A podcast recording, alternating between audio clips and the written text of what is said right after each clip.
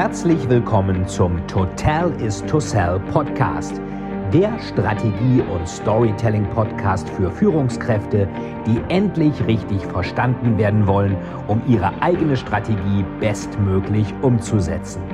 Hier dreht sich alles rund um Ihre eigene Story und Strategie für Ihr persönliches Happy End.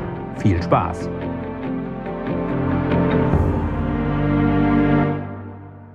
Herzlich willkommen zu einer neuen Folge des Total is to Sell Storytelling Podcast.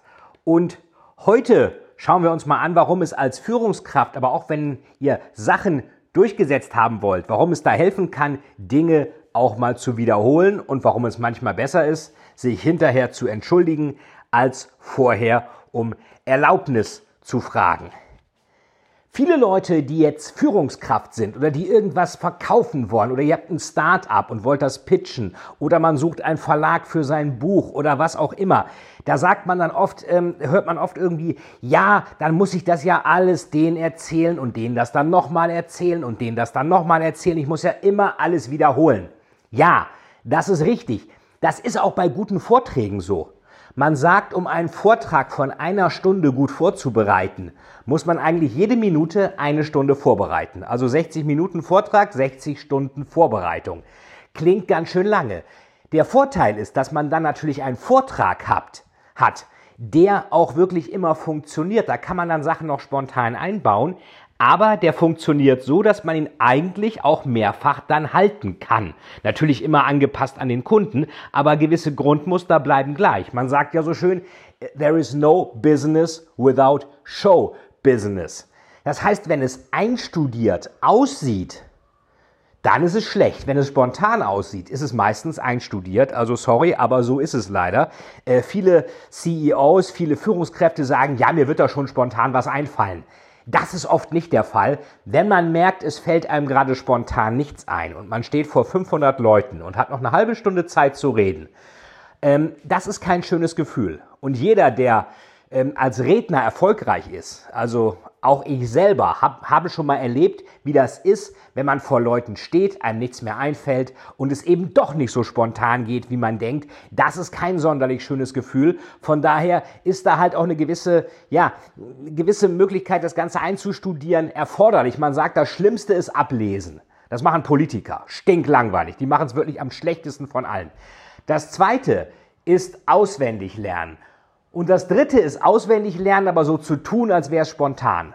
Das hat ja auch Steve Jobs bei Apple gemacht, hatten wir schon drüber gesprochen, der also wirklich auch seine Keynotes immer wieder geprüft und rehearsed hat.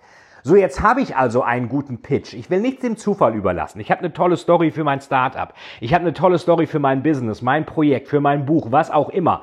Natürlich erzähle ich die verschiedenen Leuten dann auch in gewisser Weise ähnlich, weil ich ja weiß, das ist dramaturgisch gut gemacht, das funktioniert.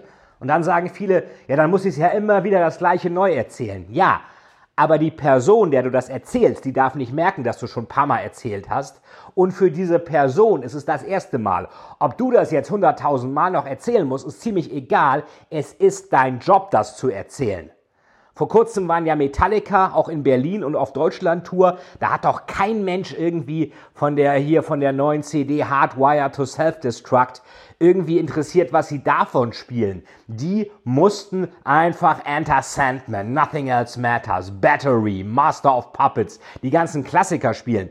Ähm, ich hatte vor kurzem im Storytelling TV was zu der Band Kiss gesagt, die jetzt auch auf Tour waren. Die haben schon seit Jahrzehnten kein neues Album mehr rausgebracht. Die spielen immer ihre alten Sachen irgendwie. Unholy, God gave rock and roll to you, I was made for loving you und weiß der Teufel was. Also immer Wiederholung. Kann man sagen, ja, das eine ist Showbusiness. Ähm, muss ich das denn auch machen als Vorstandschef, CEO, Geschäftsführer, Startup-Gründer, Business Owner, was auch immer? Muss ich das da auch? Ja, muss ich. Jack Welch, der frühere CEO von General Electric, sagte immer so schön, man muss als Führungskraft relentless and boring sein. Also eigentlich immer ja gnadenlos wiederholend und auch langweilig. Nicht langweilig, dass man irgendwas immer wieder langweilig erzählt, aber dass ihr gewisse Sachen einfach wiederholt. Leadership heißt auch ganz oft immer dasselbe zu sagen. Dafür darf man sich nicht zu schade sein. Denk mal an Bands wie Queen oder Iron Maiden oder Metallica oder wie sie alle heißen oder Bruce Springsteen. Wie oft musste der schon Born in the USA singen? Kann er dann sagen, will ich nicht, ist mir zu blöd? Ja klar kann er das, nur dann sind die Fans sauer und die Fans bezahlen einen nun einmal. Ein Mitarbeiter von Siemens hatte mir mal auf einem Executive Education Workshop, den ich geleitet habe, mal gesagt, ja, Siemens sei sehr viel stärker in Südafrika, aber General Electric wäre dort viel bekannter. Also Siemens hat viel mehr investiert, aber GE sei bekannter. Gut, im Moment geht's GE auch nicht so richtig gut. Nur damals dachten halt alle, GE, General Electric, hätte da mehr gemacht, weil der damalige CEO Jack Welch allen erzählt hat, ähm, wie sehr doch die Geschichte von Südafrika auch zur Geschichte von Siemens, äh, von, von, äh, von GE passt. Also wie sehr die Geschichte von Südafrika zur Geschichte von GE passt. Und solche Stories hat Siemens eben nicht erzählt. Und haben wir auch schon gelernt, wenn man gute Fakten hat und eine schlechte Story und jemand anders hat falsche Fakten, aber eine gute Story, gewinnt immer die Story. Von daher braucht ihr natürlich auch eine gute Story, die die guten Fakten untermauert und jeder dachte, GE hätte in Südafrika viel mehr gemacht, obwohl das gar nicht stimmt. Oder nehmen wir die Kirche, die katholische Kirche, gibt es seit 2000 Jahren. Das führt sogar dazu, dass die kommunistische Partei in China sich die katholische Kirche sehr genau angeschaut hat, weil die sich fragen, was haben die denn richtig gemacht, dass es die seit 2000 Jahren gibt. Ich meine, auch heutzutage haben wir viel Kritik an der Kirche. Man sagt, das ist irgendwie alles äh, altbacken und nicht mehr aktuell und Gott gibt sowieso nicht und alles Quatsch und Missbrauch und was der Teufel. Ähm, das kann man ja auch so sehen. Das will ich auch gar nicht jetzt irgendwie relativieren. Aber das war ja nicht das erste Mal, dass die Kirche äh, angefeindet wurde über die Jahrtausende und sie hat sich trotzdem durchgesetzt, ist immer noch da und immer noch ziemlich groß mit einer Milliarde Mitgliedern. Und die Kommunistische Partei in China die fragt sich natürlich auch, Mensch, wir haben ja auch über eine Milliarde Bevölkerung. Wir sind eigentlich auch zentralistisch, also demokratisch ist China ja nicht, ist die katholische Kirche genau genommen auch nicht. Der Vatikan ist eine absolute Monarchie mit dem Papst als Staatsoberhaupt, der als absoluter Monarch regiert. Früher Benedikt XVI., Georg, äh, ähm, ähm, Josef Ratzinger und jetzt halt Bergoglio ähm, alias ähm, Papst Franziskus. So, die haben da das Sagen. Und da kann man sich auch fragen, wie machen die das? Wie, ist, wie, wie schaffen die das zentralisiert und auch relativ altbacken? Da ist ja auch nichts mit Diversity. Wenn man sich mal die, die, die Kardinäle anguckt im Vatikan, sind alle über 60, alles Männer, die meisten sind weiß.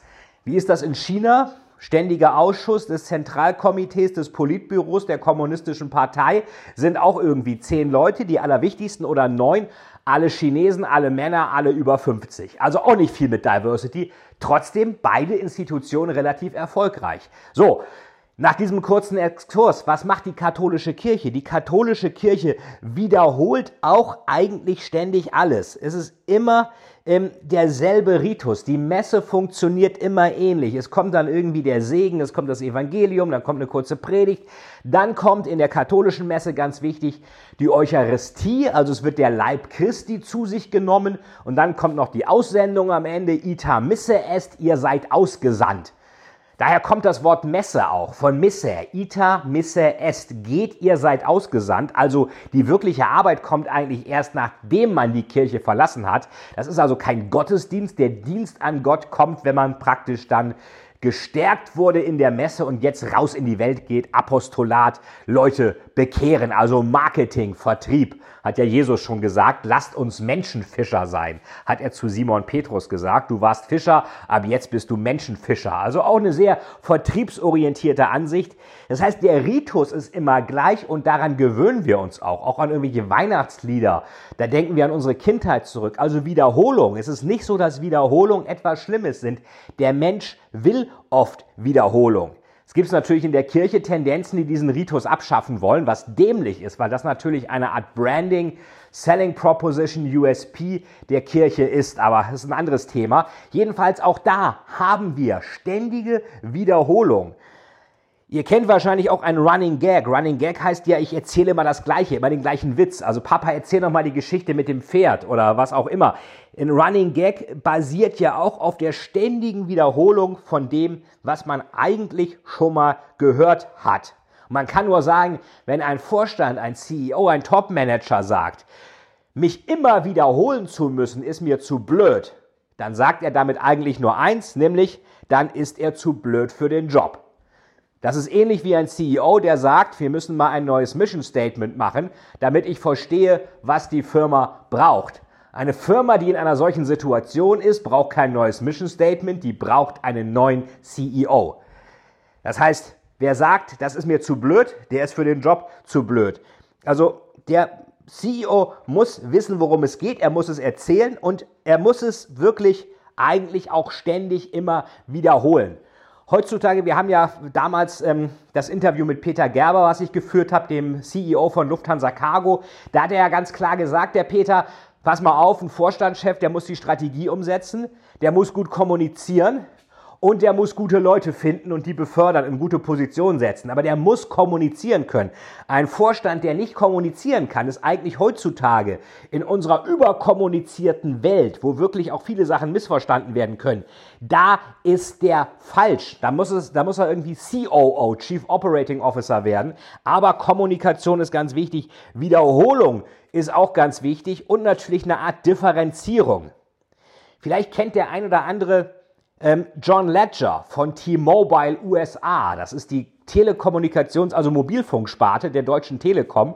Die haben damals äh, ein Tochterunternehmen in den USA gekauft, das war sehr umstritten. Dann hat René Obermann damals John Ledger als Vorstandschef für T-Mobile USA eingestellt, war auch umstritten, weil John Ledger wenn ihr den mal googelt, das ist so ein ganz schräger Vogel, läuft immer mit so magentafarbenen Kapuzenpullis und Socken rum, also alles im Design der Telekom, also toller Markenbotschafter, hat so ein bisschen längere Haare und äh, bezeichnet auch gern mal Wettbewerber wie AT&T, also den, den großen Platzhirsch der Tele Telekommunikation in äh, Amerika, die jetzt gerade Time Warner gekauft haben, den Medienkonzern.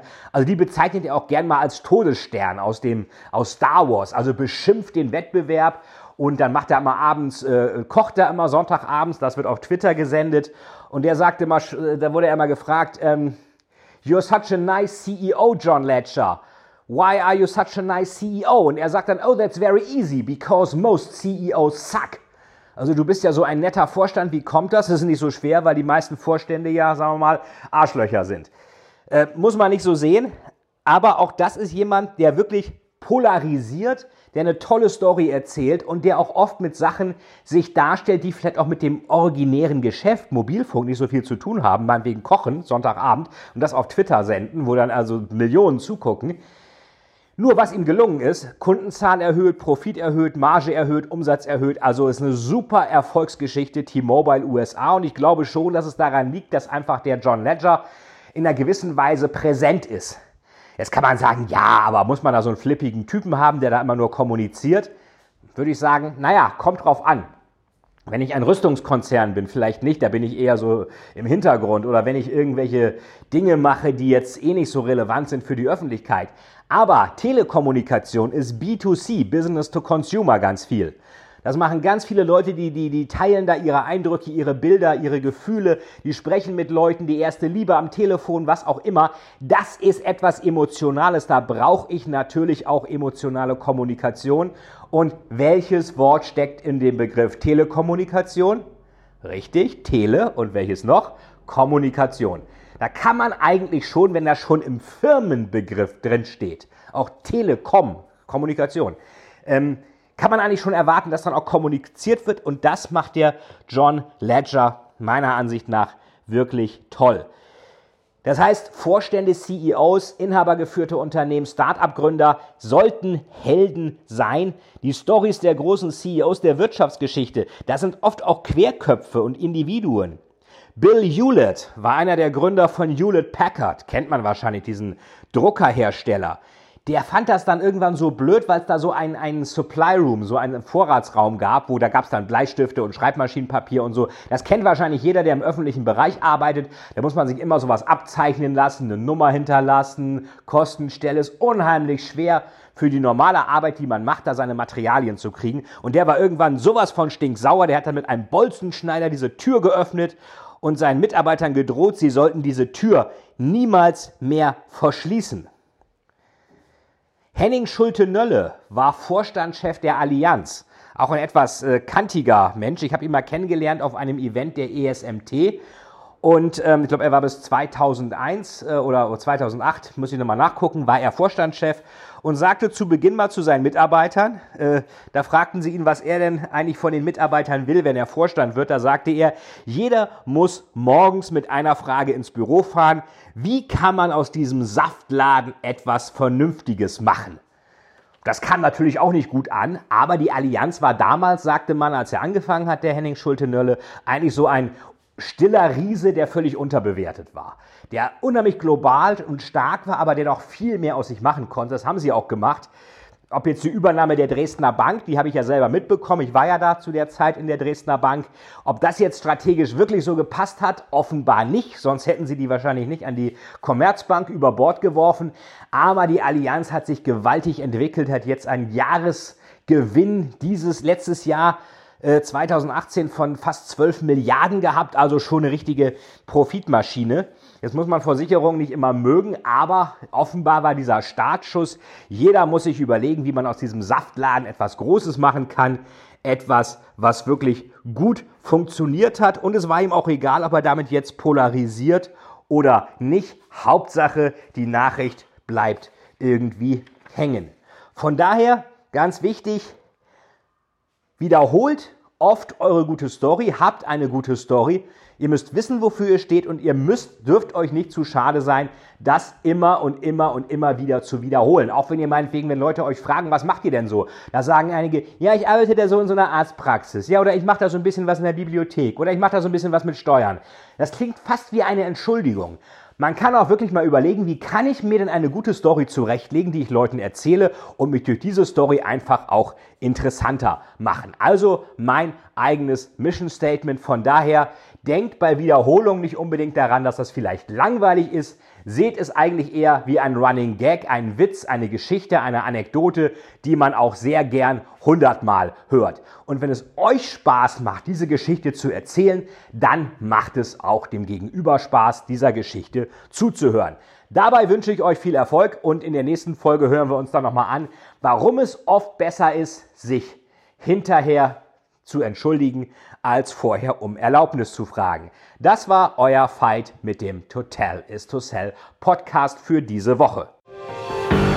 Vielen, vielen Dank, dass Sie wieder bei dieser Folge mit dabei waren. Wenn Ihnen die Folge gefallen hat, würde es mich sehr freuen, wenn Sie mir eine Bewertung bei iTunes hinterlassen, damit ich sehen kann, ob Ihnen diese Folge geholfen hat und damit ich noch mehr Menschen bei ihrer Story unterstützen kann. Jetzt wünsche ich Ihnen noch einen erfolgreichen Tag und wir hören uns beim nächsten Mal. Ihr Veit Etzold.